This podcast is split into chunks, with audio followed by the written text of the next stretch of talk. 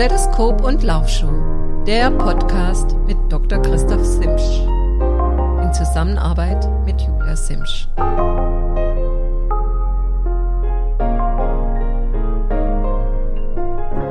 Ich begrüße euch ganz herzlich zum Podcast Stethoskop und Laufschuh. Heute zur ersten Folge. Was wird euch erwarten? Alle zwei Wochen haben wir geplant, über medizinische und vorwiegend auch sportmedizinische, aber auch rein sportliche Themen zu berichten. In unseren Kontaktdaten, die ihr in den Show Notes findet, könnt ihr uns gern weitere Vorschläge für Themen, die besprochen werden sollten, übermitteln. Heute haben wir als allererstes ein Triathlon-Urgestein hier im Podcast Jürgen Zeck, ich werde ihn nachher gleich noch vorstellen. Jürgen Zeck wird aus dem Nähkästchen plaudern. Ähm, er ist Triathlet der alten Stunde und hat Erfahrung von über 30 Jahren Triathlon geschehen. Ich wünsche euch zur ersten Folge des Podcastes viel Spaß. Hallo Jürgen. Ja, hallo Christoph. Ich finde ganz toll, dass du hier bist. Wir haben ja jetzt unten im, beim Grillen schon zusammen gesessen und haben über diverse alte Triathlon-Anekdoten mm, ja, gesprochen. Um die wird es auch heute gehen. Ich würde ganz gern mit dir nachher so über die deine Vergangenheit sprechen, über die dann aktuellen, ja, was du aktuell tust, die Triathlon-Szene in Thailand und vielleicht noch über ja, ein oder anderes Anekdötchen, was du uns präsentieren kannst. Für die Jürgen nicht kennen. Jürgen ist ähm, mehrfacher deutscher Meister im Triathlon, Duathlon-Weltmeister, hat elfmal Hawaii gefinisht, darunter 97 auf Platz zwei und ist insgesamt siebenfacher Sieger von diversen Ironman. Stimmt das? Äh, sieben oder acht. Also wenn man jetzt Rot 1989 dazu zählt, was etwas verkürzt war, muss man sagen acht. Ja, damals waren es, äh, war ein bisschen mehr als eine Halbdistanz, glaube ich.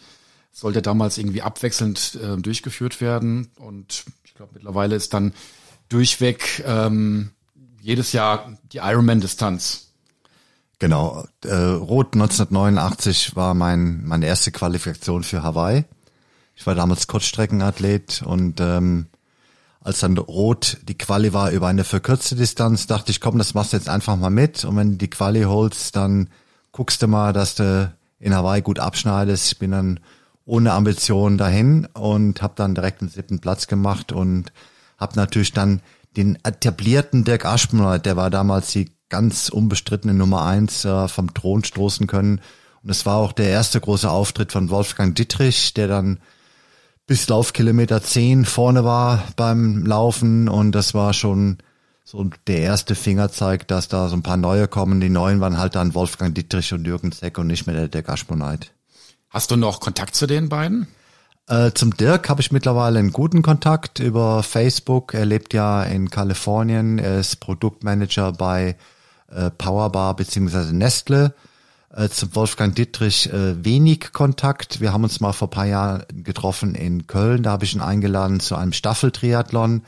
Ich war der Radfahrer, er war der Schwimmer und ähm, und er hat gezeigt, dass er immer noch super schwimmt. Da war er früher bekannt als the first man out of water. Ich glaube, ich fünfmal als Hawaii als erster aus dem Wasser gestiegen.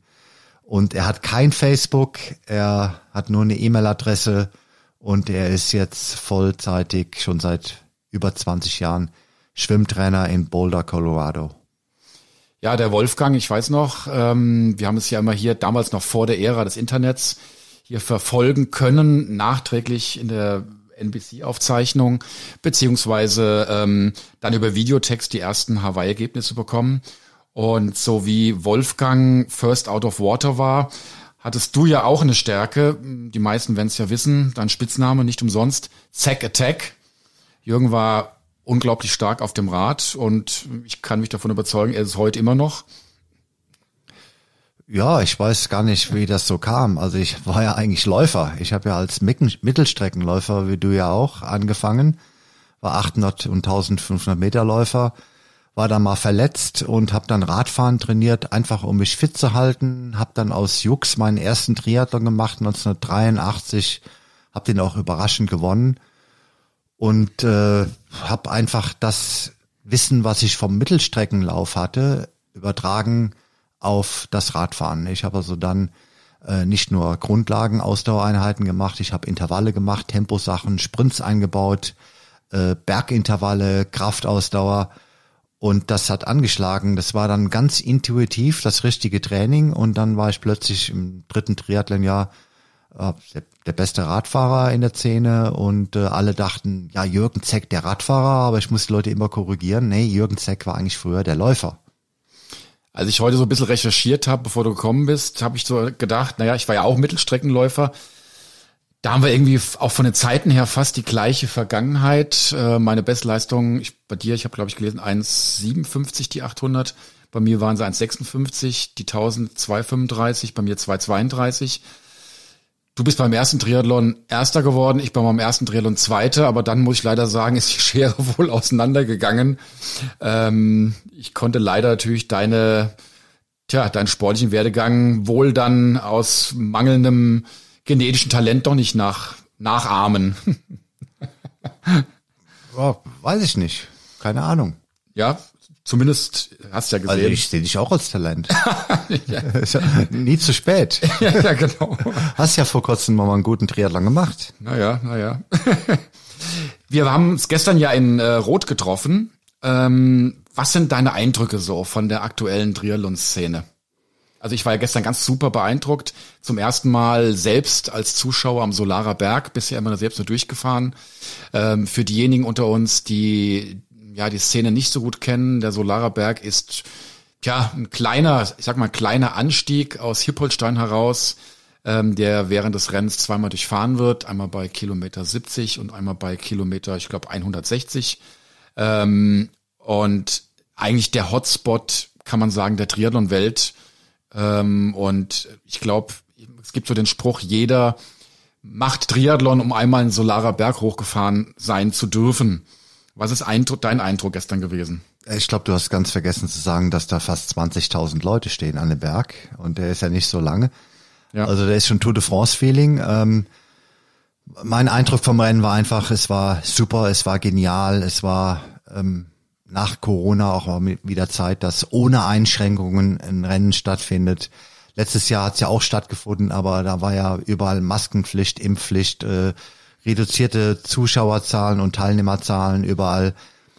Und das war auch ein gutes Rennen letztes Jahr, aber es hat keinen Spaß gemacht. Und jetzt mal wieder mit Vollgas. Es waren angeblich 250.000 Zuschauer auf der Strecke mit tollem, tollem Sport mhm. und mit auch Überraschungssiegern. Also bei den Frauen hat die Anna Haug äh, gewonnen. Es war, war eigentlich zu erwarten. Aber bei den Männern hatte alles von Frodeno gesprochen und auch von Patrick Lange und plötzlich war es ein junger, recht unbekannter Schwede, Magnus Dietleff, der hat äh, ja der, alle vorgeführt, ähm, ist gut geschwommen, ist äh, super geradelt. Ich glaube, er ist 401 gefahren.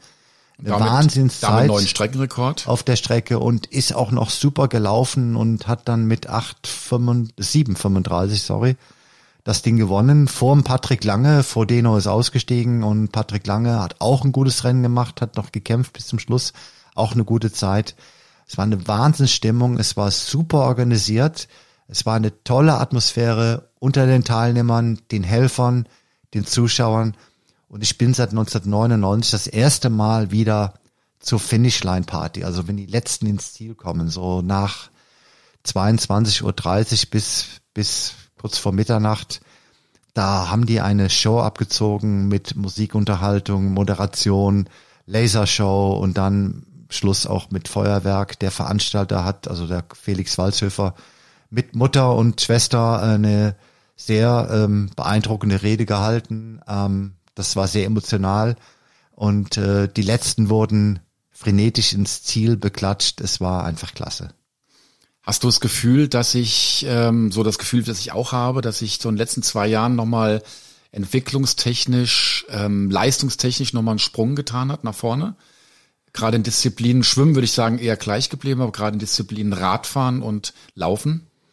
Also, ja, genau. Im Schwimmen ist die Dichte vorne äh, dichter geworden. Also es schwimmen jetzt mehr Leute schnell, aber die absoluten Top-Leute früher auch schon mit Wolfgang Dietrich, den wir eben erwähnt hatten, äh, und ein paar anderen, die waren damals auch genauso schnell. Also der Wolfgang Dietrich, der ist ja auch schon mit Neoprenanzug da ähm, 44 Minuten oder sowas geschwommen. Der ist ohne Neopren auch schon 47 geschwommen. Der war also besser als der Frodeno gestern. Und auf dem Rad, da hatte ich den Streckenrekord lange Zeit mit 4,14. Jetzt wird der Magnus Dietleff 4,01. Gut, die, die Räder sind besser geworden. Die wiegen jetzt auch drei Kilo weniger als damals. Sie sind aerodynamischer geworden. Auch die Textilien sollen eine Rolle spielen. Bessere Aerodynamik, bessere Reifen eventuell. Ähm, Laufräder sind ähm, auch aerodynamischer geworden. Beim Laufen ähm, gut, das sind halt die Carbonsohlen, ne? die machen was aus, anscheinend auch so zwei, drei, vier Minuten. Ähm, man kann sagen, zehn Minuten knapp drüber haben die jetzt einen Materialvorteil, aber gut, ich bin 7,51 ins Ziel gekommen, jetzt machen sie 7,35, also die Jungs sind doch schon besser. Äh, dazu kommt jetzt noch eine neue Generation, also der Magnus Dietleff ist einer von denen, aber die ganz großen Namen sind halt äh, die Norweger, das ist Gustav Iden und ähm, der Christian Blumenfeld, die mit ihrem Trainerteam und auch einer Truppe von Athleten das Training auf ein anderes Niveau gehoben haben. Also die machen ein extrem polarisiertes Training. Ähm, du kennst sie ja, du kennst sie ja, gell? genau, die waren die, ja in Thailand, glaube ich, auch gewesen, deiner neuen Wirkstätte, kann man das so sagen? Genau, also ich habe ja in Phuket dieses Trainingcenter Z-Coaching Phuket und ähm, da kommen noch ein paar Profis hin. Patrick Lange war schon da und kurz bevor dem Covid-Lockdown war die norwegische Nationalmannschaft dort. Die haben viel mit uns trainiert und ich konnte also wirklich dann Augenzeuge sein von dem, was da passiert. Also es ist sehr viel Grundlage, es ist sehr viel hochintensives Training, äh, extreme harte Wechseleinheiten und extreme äh, Einheiten äh, zur Hitzeadaption. also die, die werden wie ein Phuket versuchen, alles ganz früh morgens zu machen oder spät nachmittags, haben die Norweger in der Mittagszeit ihre Läufe gemacht. Und das war beeindruckend, wie versucht, wie die versucht haben, das Beste aus dem Trainingslager rauszuholen. Die waren in der Vorbereitung für Tokio. Tokio sollte dann 2020 stattfinden. Es war dann halt bisschen später. Und ähm, Tokio war zu erwarten, dass die Temperaturen extrem heiß werden. Deswegen haben die Jungs sich Phuket gezielt ausgesucht zum Trainingslager. Und ähm, ja, die hatten also vor der Hitze keine Angst. Und man muss dazu sagen noch ähm, ergänzend, dass schlussendlich das Training gar nicht so falsch gewesen sein kann, denn der Blumenfeld wurde schließlich dann doch Olympiasieger und ja, hält auch die aktuelle Ironman Weltbestzeit. Genau. Ich kann mich noch äh, sehr gut dran erinnern. Wir hatten dann Abendessen ähm, mit den Athleten, die mussten ein bisschen früher ins Bett und die Trainer, der Arild und der Olaf, die auch gerne mal ein Bierchen trinken, ähm, die sind ein bisschen länger geblieben und dann haben wir ein bisschen aus dem Nähkästchen geplaudert, auch ein paar Trainingstipps verraten und auch ihre Ziele preisgegeben. Und die haben ganz klar gesagt, wir wollen die Goldmedaille in Tokio, wir wollen den Weltrekord über Ironman und wir wollen den Weltmeistertitel über die Ironman-Strecke. Und äh, das war ja damals Kona, jetzt äh, ist ja Utah St. George eingeschoben worden. Und ich habe nur den Kopf geschüttelt und habe gesagt, das kriegst in der kurzen Zeit äh, gar nicht unter einen Hut. Äh, die fantasieren, das geht nicht. Das haben viele früher, früher probiert und es hat keiner geschafft. Ähm, außer vielleicht Mark Allen 1989, das war aber eine andere Zeit. Und die haben alles umgesetzt. Also Blumenfeld hat Gold gewonnen, ähm, Gustav Eden und, und Blumenfeld sind die zwei schnellsten Ironman-Athleten der Welt und ja, Blumenfeld hat die WM in Utah gewonnen und das Einzige, was jetzt noch fehlt, ist das i-Tüpfelchen. Das wäre jetzt nochmal die Ironman-Weltmeisterschaft da, wo es eigentlich hingehört, in Kona. Wie schätzt du seine Chance dort ein? Also ich habe ja erst den Kopf geschüttelt und jetzt muss ich einfach sagen, ich habe aufgegeben. Ich glaube, die Norweger können alles erreichen, was sie sich zum Ziel gesetzt haben. Äh, das ist einfach ein super Team. Das sind talentierte Jungs. Die trainieren schon seit Teenagerzeiten zusammen. Die haben super Trainer und die haben einen guten Zusammenhalt. Äh, Zusammenhalt. Und das Gute ist, die sind alle noch unbekümmert. Äh, die, die Trainer machen die Vorgaben, die Athleten machen, was gesagt wird und haben aber trotzdem, äh, trotzdem sehr viel Spaß daran. Und er wird nicht viel gegrübelt. Ähm, es wird äh, viel unterstützt, auch moralisch und ähm, aufmunternde Sachen passieren da und ähm, wird, viel, wird viel gelacht. Es ist einfach Triathlon, wie es sein sollte. Harte Arbeit, aber trotzdem viel Spaß. Und das vereinen die Norweger. Was mich fasziniert hat vorhin im Gespräch, war so dieses akzentuierte Training, ähm, dass ich ja, ja, mache ja so ein bisschen hobbymäßig auch die Leistungsdiagnostik nebenbei, habe ja meine Doktorarbeit auch im Bereich der Laktatkinetik geschrieben. Die ist wahnsinnig akzentuierte Training. Kannst du da noch was dazu sagen? Du warst der Zeuge dessen gewesen, als wir bei euch in, in Phuket gewesen sind. Genau, also wenn locker trainiert wird, wird locker trainiert und wenn hart trainiert wird, extrem hart. Und diese Grauzone, der Mittelbereich oder Zone 3 äh, wird etwas vernachlässigt. Und ähm, ich habe die oft beim Training gesehen, beim Schwimmen. Da wird natürlich dann schon, beim Schwimmen ist eine andere Sache, da kann man schon mehr Qualität machen. Aber wenn die locker laufen, dann laufen die auch mal einen Fünfer-Schnitt oder einen 4,45er was ja für jemanden, der 2,35 Marathon im Triathlon laufen kann, äh, extrem langsam ist. Und ich bin einmal eine lange Radtour mit denen gefahren, das waren fünf Stunden. Da waren die ersten dreieinhalb Stunden so langsam und es waren ein paar Berge drin. Die hatten dann die Anweisung vom Trainer, also ihr dürft nicht über so und so viel Watt rausfahren. Die sind so langsam hochgefahren, dass ich fast vom Rad gefallen bin, weil ich einfach dachte, bei dem Tempo, bei dem langsamen Tempo, da kannst du die Balance gar nicht mehr halten. Nach dreieinhalb Stunden kam das grüne Licht. Ihr könnt jetzt nochmal fünf Stunden Kilometer draufpacken. Und die letzten paar 20 Minuten, äh, da war dann äh, alles offen.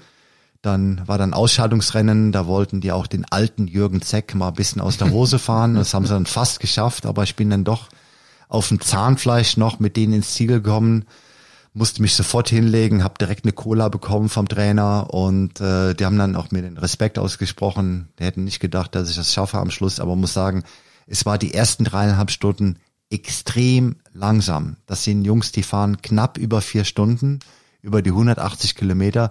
Die fahren dann dreieinhalb Stunden im 30 bis 32er Tempo. Kannst du eine, eine Aussage zur Wattzahl machen?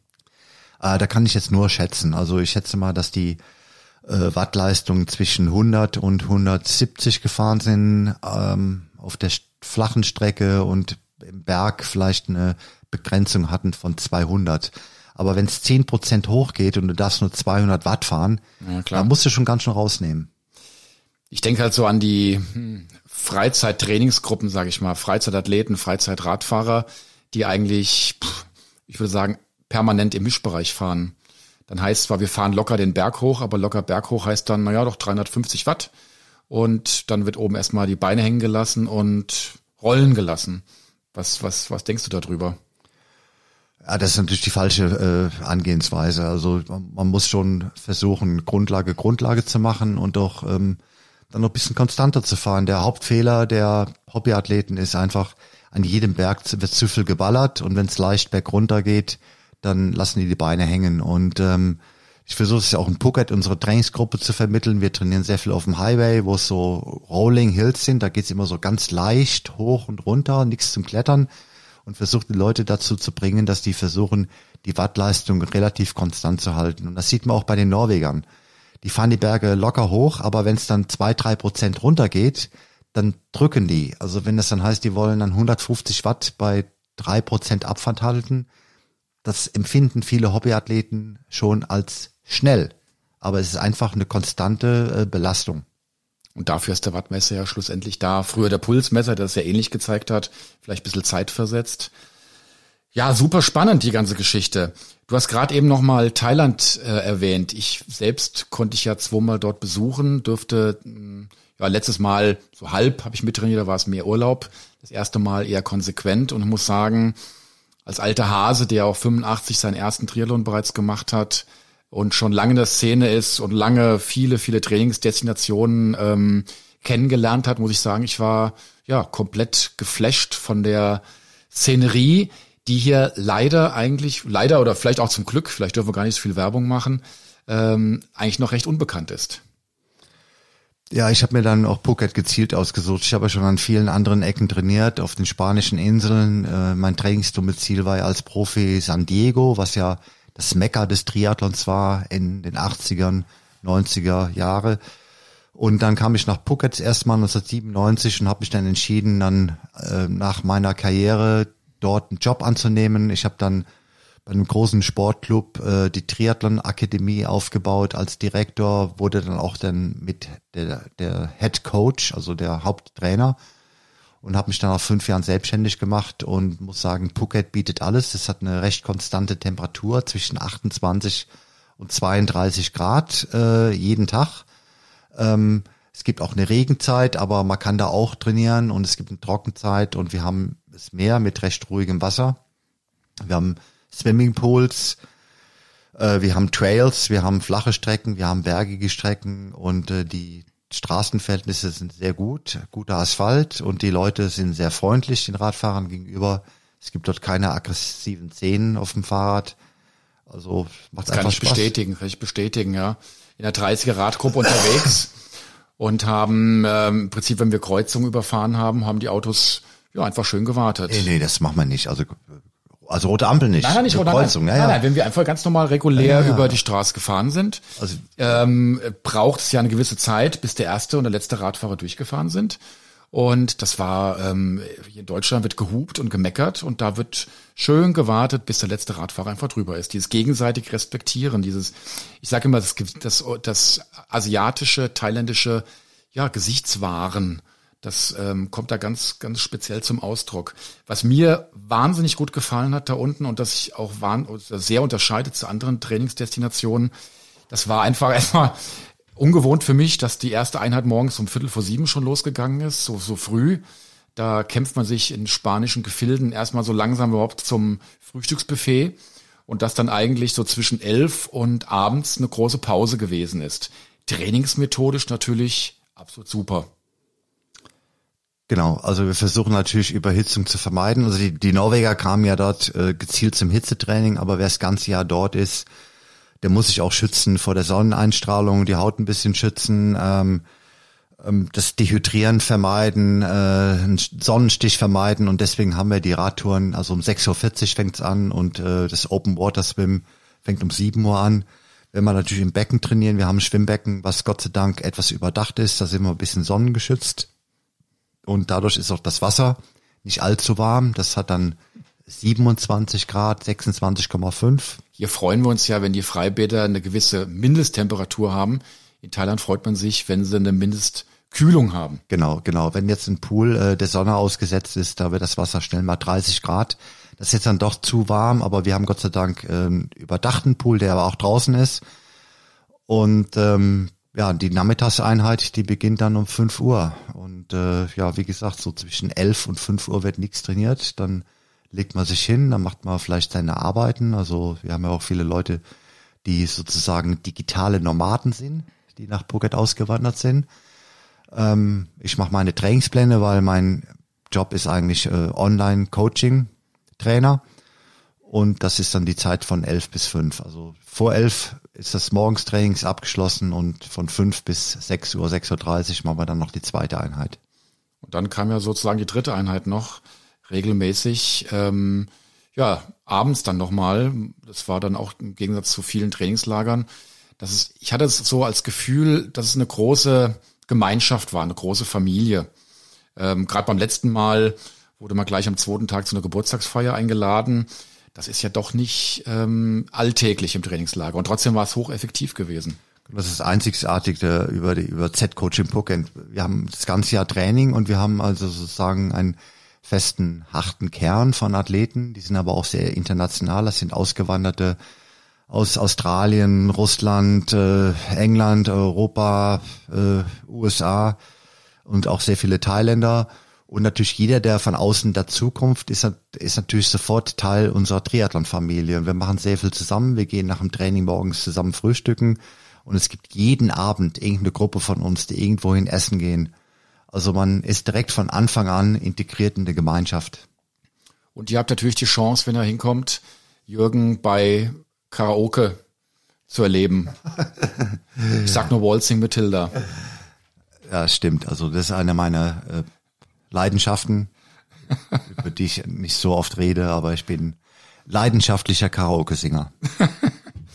da konnte ich mir ein Bild von verschaffen. War, hörte sich gut an. Ich muss gestehen, ich habe es nicht gewagt, habe aber versprochen, dass ich übe und beim nächsten Aufenthalt mich auch mal ans Mikrofon wage. ähm, wir haben heute noch im Vorfeld auch über andere Trainingsmethoden gesprochen.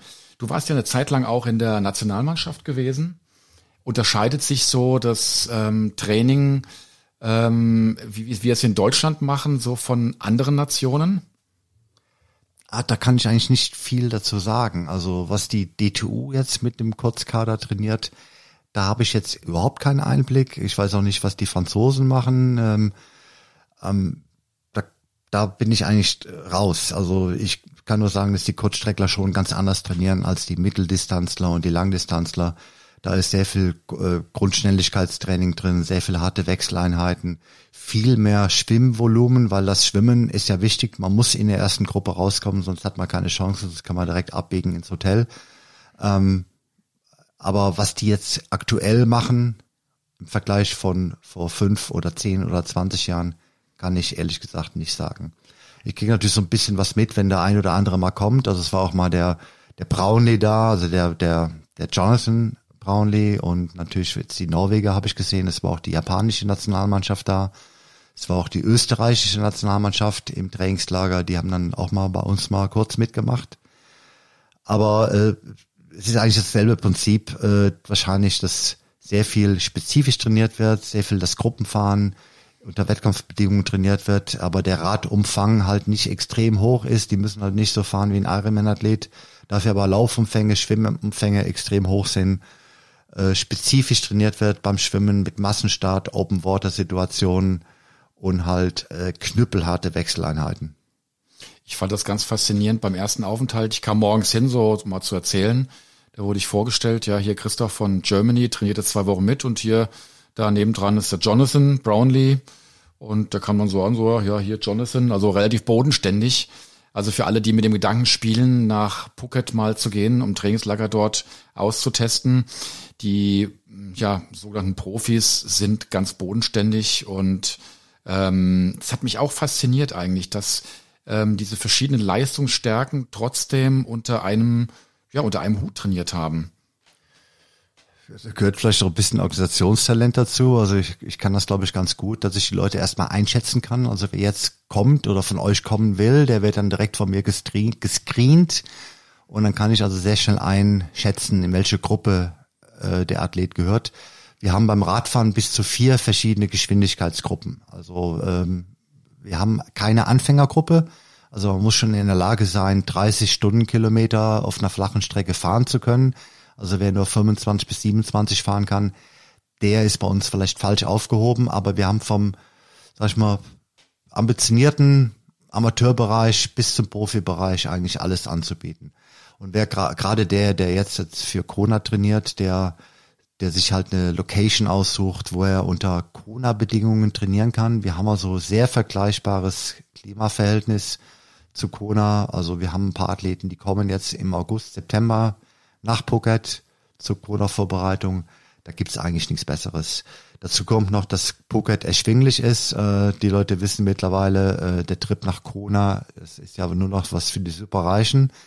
Äh, in Phuket, ähm, da kann man noch vernünftig äh, wohnen für kleines Geld. Da kann man auch für einen Euro noch zum Mittagessen, ne, äh, gesundes thailändisches Essen frisch zubereitet.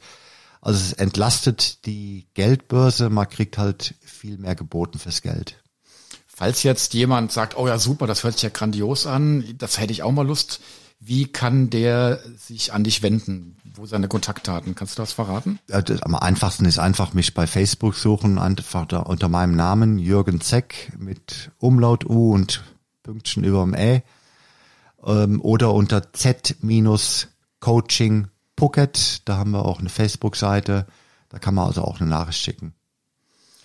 Ja, Jürgen, ähm, wir haben zwar vorhin beim Grillen noch so viele weitere Dinge besprochen und Du hast mir ein paar interne Details erzählt von deinem alten Trainings, nee, von anderen alten Nationalmannschaftszeiten. Aber ich glaube, das würde jetzt dann doch den, den Zeitrahmen sprengen. Ähm, eine Geschichte vielleicht nur ganz kurz, die fand ich einfach zu lustig. Ich sage nur Stichwort Gummibärchen. ja, okay. Das war 1994 mein Trainingslager mit der Nationalmannschaft. Ich war damals nicht Mitglied der Nationalmannschaft. Ich war ja schon Langstreckenathlet. Mein Privattrainer war aber der Steffen Große, der damals auch Nationaltrainer war. Und da hat er mich mitgenommen ins Trainingslager und ich durfte dann mit den ganzen Kurzstrecken-Cracks trainieren, also mit Ralf Eggert, Norman Stadler, Thomas Hellriegel, Lorenz, Roland Knoll und so weiter und durfte dann auch äh, mir ein Mini-Apartment teilen mit Thomas Hellregel und Holger Lorenz. Und das Standard war immer, die beiden sind als erste ins Bett gegangen, also Abendessen direkt ins Bett. Und die haben dann zusammen Fernsehen geguckt, in einem Doppelbett nebeneinander liegend und haben sich eine Tüte Gummibärchen geteilt. Ich kam dann zwei Stunden später, habe dann die Tür aufgerissen, habe mir den Rest der Gummibärchen unter den Nagel gerissen. das fand ich nett. Und äh, ja gut, zum Trainingslager damals noch 1994, also Steffen Große damals Nationaltrainer, auch mein Trainer. Und es war sehr ähm, einprägend, wie er mit den Athleten umgegangen ist. Und auch äh, der hat er gesächselt und er hatte ein paar ganz coole Sprüche drauf. Und ein Stammspruch beim Training war, hopp, hopp, hopp, dies sind keine Flitterwochen. Und das hat sich bei mir so eingeprägt, dass der Slogan von unserer Trainingsgruppe in Phuket ist This is not a honeymoon. Das ist also die englische Übersetzung von Das sind keine Flitterwochen. Ich finde das ein gutes, ein gutes Schlusswort eigentlich. Ähm, ja, Jürgen, vielen Dank, dass du hier Gast gewesen bist. Und ich hoffe, euch hat's gefallen. Und wenn es euch gefallen hat, dann gebt uns ein Like und schaltet in zwei Wochen wieder ein. Bis dahin verbleibe ich als euer Christoph.